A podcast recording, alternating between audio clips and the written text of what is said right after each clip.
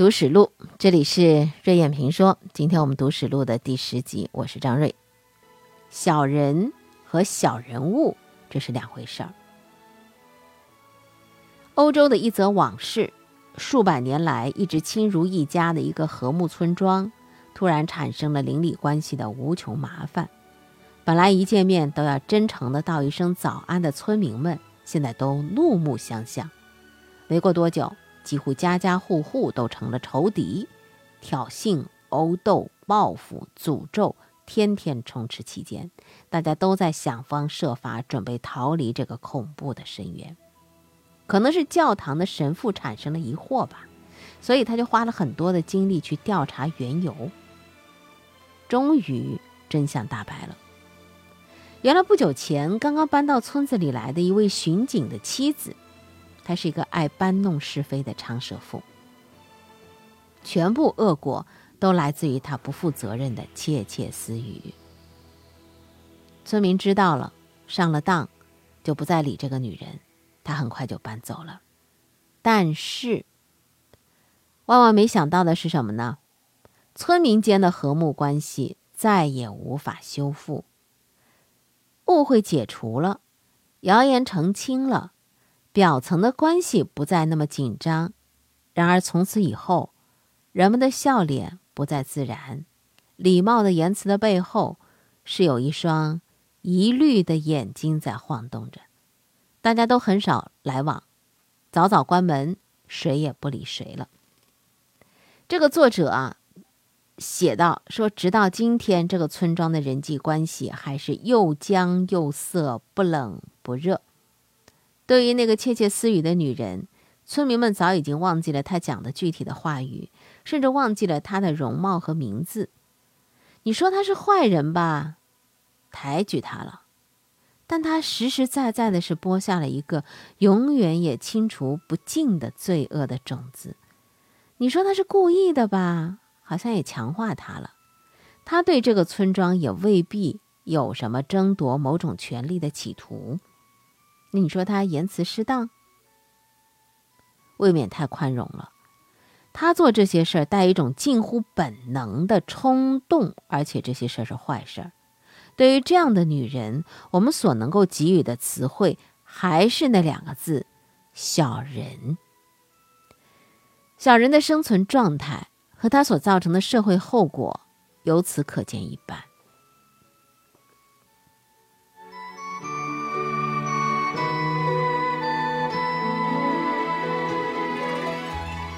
那么，在这个欧洲杂志当中啊，嗯，所记述的说，这位神父想去搞清楚到底怎么回事，去追寻这个答案，还找到了一种答案。但是大伙儿都明白，绝大多数的我们现实生活当中的这个小人事件啊，你是找不到这样一位神父的，也找不到这样一种答案的。我们只要稍微的沉吟片刻，去想一想，古往今来。远近左右，有多少大大小小、有形无形的村落，被小人糟蹋了，而找不到事情的首尾？所以，你不由得不由衷的去佩服孔老夫子和那些先秦哲学家，他们早早的就非常明晰的画出了君子和小人的界限。当然，这两个概念有一点模糊，也有一些弹性。孔子提供这个划分，当然是为了弘扬君子，提防小人。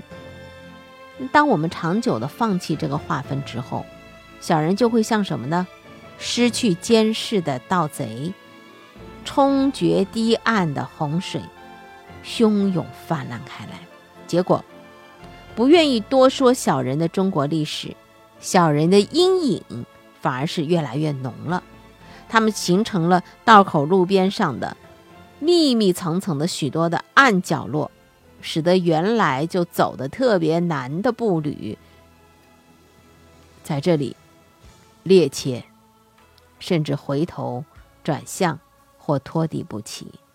即使是智慧的光亮、勇士的血性，也对那些霉苔斑斑的角落是无可奈何的。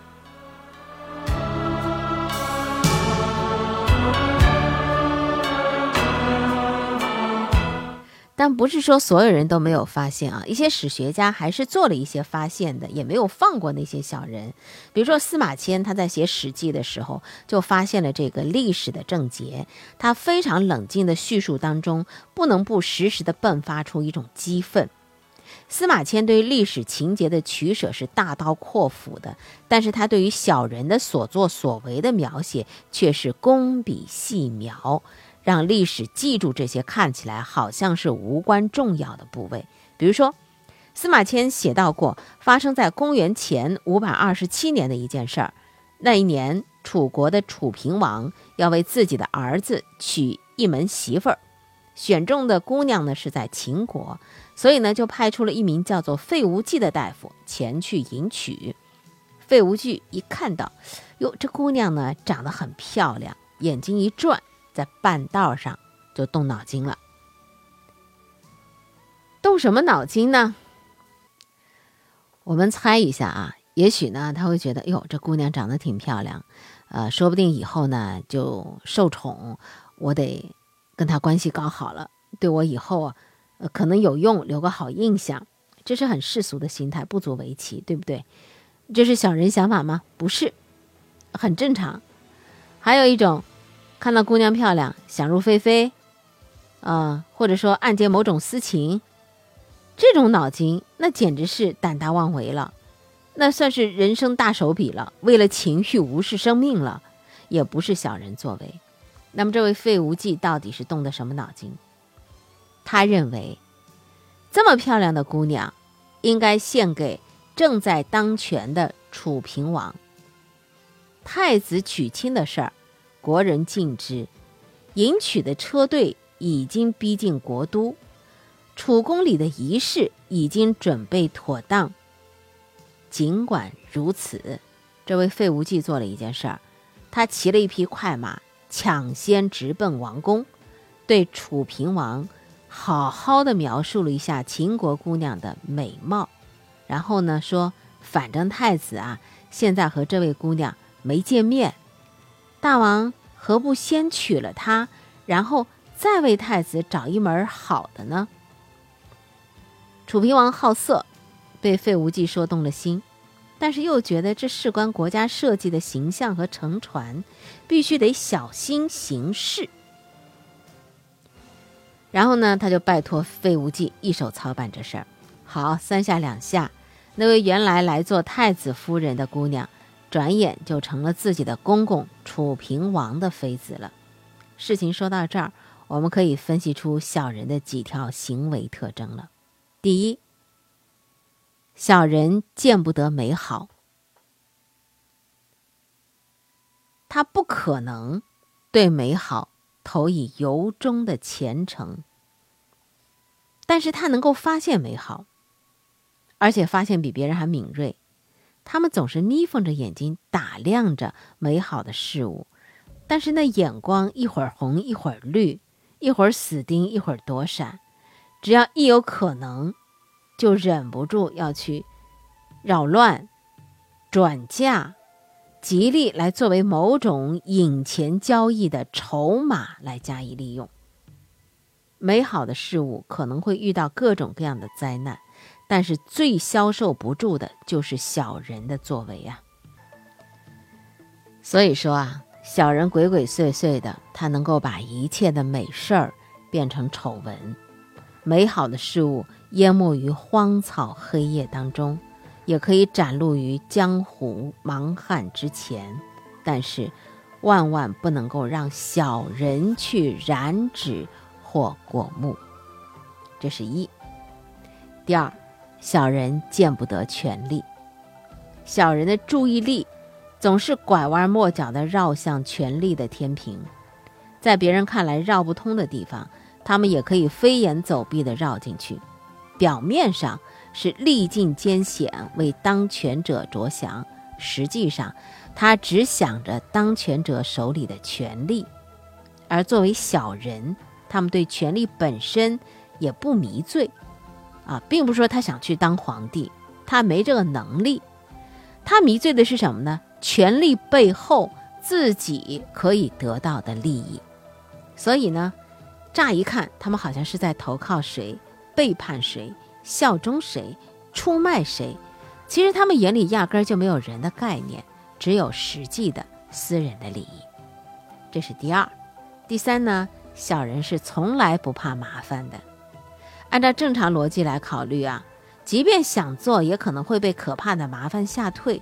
但小人不怕，怕麻烦他就做不了小人，他就是在麻烦当中成事儿的。他知道越麻烦越容易把事情搞混，只要自己不怕麻烦，总有怕麻烦的人。当太子终于感受到和秦国姑娘结婚的麻烦，当大臣也明确觉悟到如果去劝阻的麻烦，好，这事儿就办妥了。还有第四，小人的办事效率高，小人急于事功，又不讲规范，有明明暗暗的障眼法去掩盖着，办起事儿来几乎遇不到阻力，像游蛇一般灵活的把事情迅速搞定。他们又非常善于领会当权者。没说出口的隐忧和私欲，把一切化解在顷刻之间，所以在当权者眼里，他们的效率是双倍的。有当权者支撑，他们的效率就更高了。这是四个行为特征。司马迁对这事儿啊，呃，叙述没完啊，他继续这样子呃叙述着下去，就说费无忌这人，他办成了这件事儿。他很兴奋又慌张，楚平王呢越来越宠幸他了，这就让他很满足。但他静心一想啊，你说这事儿谁受伤害最大呀？太子啊，太子未来迟早要掌大权的，那这今后我的日子该怎么过呀？所以呢，他就开始在楚平王的耳朵旁边开始传话了。说，你看那件事之后吧，太子对我是恨之入骨，这倒也罢了。我这个人吧，算不得什么。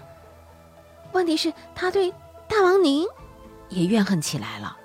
万望大王戒备，太子以握兵权，外有诸侯支持，内有他的老师帮着谋划，说不定哪一天要兵变呢。这就是。真正的坏小人了。楚平王原来觉得呢，自己好像对儿子做了有点亏心的事儿，儿子呢一定会有所动作。现在听费无忌一说，心想果不出我所料啊，所以他下令杀死太子的老师武奢，武奢的长子武尚，进而他要去捕杀太子。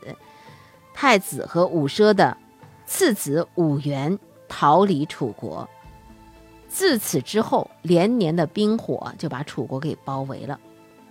逃出去的太子，他当然是一个拥有兵力的人，不会甘心。那么楚元要发誓为自己的父兄报仇，一再率领吴兵伐楚。许多连粗心的历史学家也不得不关注的著名的军事征战是此起彼伏啊！楚国人民肯定记得啊。这场弥天大火的最初的点火的人，那就是费无忌啊！